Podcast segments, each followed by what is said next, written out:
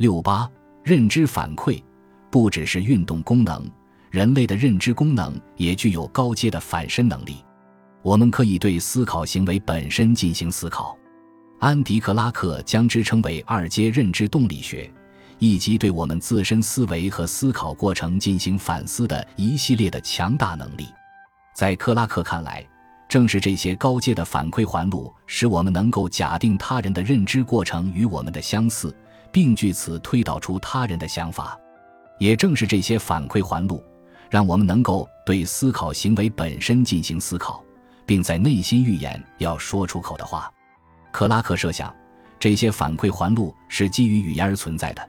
他认为，一旦我们将一个想法付诸语言或者书面文字，这个想法对于我们自身和他人来说就成了客体。用语言表达想法，能够使想法变成可供我们研究和批评的真实且持续存在的对象。如果没有语言，我们就无法对思想进行审视。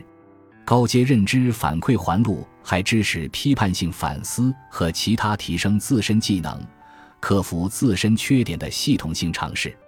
侯世达在其作品《我是个怪圈》中对克拉克的观点表示了支持：你做出决定、采取行动、影响世界、收到反馈、融会贯通，然后经过升级换代的你又会做出更多决定，如此往复。侯世达强调。我们有很多必要的认知功能都是由反馈环路创造出来的。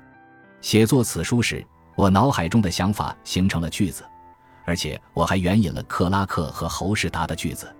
这些句子在我的电脑上具体成型，而电脑也就成了我思考机制的一部分。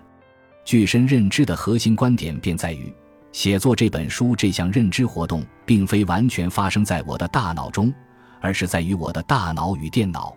互联网以及克拉克和侯世达的作品之间的交互，所有这些组成部分都有重要的意义。缺了哪一环，这个思考过程都无从发生。写作的过程中，维基百科、我的电子书阅读器和我用的文字处理软件，临时都跟我的大脑一样，成了认知系统的一部分。电脑的介入更积极，它甚至帮我识别拼写和语法错误。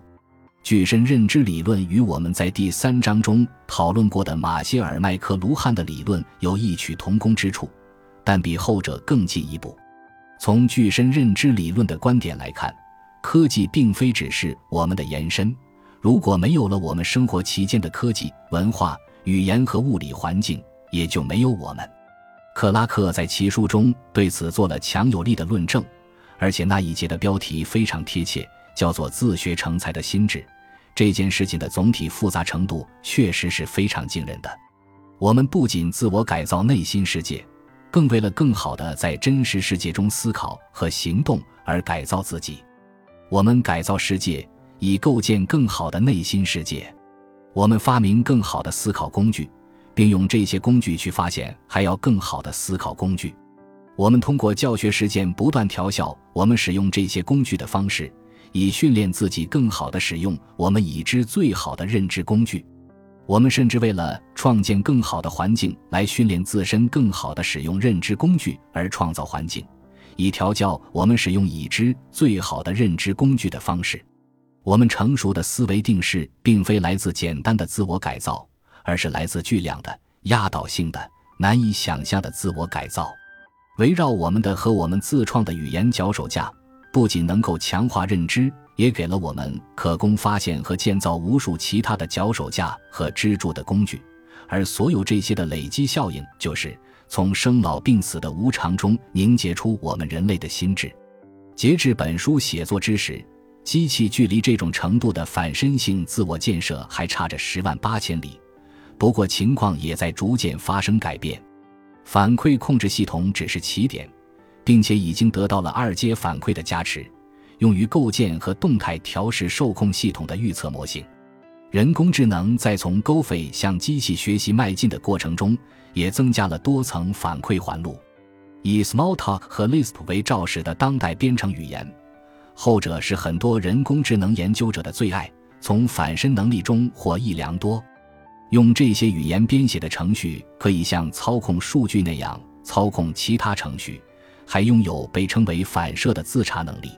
在我看来，人工智能技术当前的发展水平与未来的发展潜力相比，无异于沧海一粟。而随着技术进步，催生出更丰富的具备反身性的机制、传感器和人造肢体，机器的认知能力必将迎来大爆发。尽管如此，数字机器毕竟是数字化的，无法实现某些类型的持续反馈，这会是一个重大缺陷吗？这是否会造成人类与机器之间的永久隔绝？答案是也许会，除非我们人类本身就是数字化的。下一章，我将论述为什么实际情况不太可能是这样。感谢您的收听，本集已经播讲完毕。喜欢请订阅专辑，关注主播主页，更多精彩内容等着你。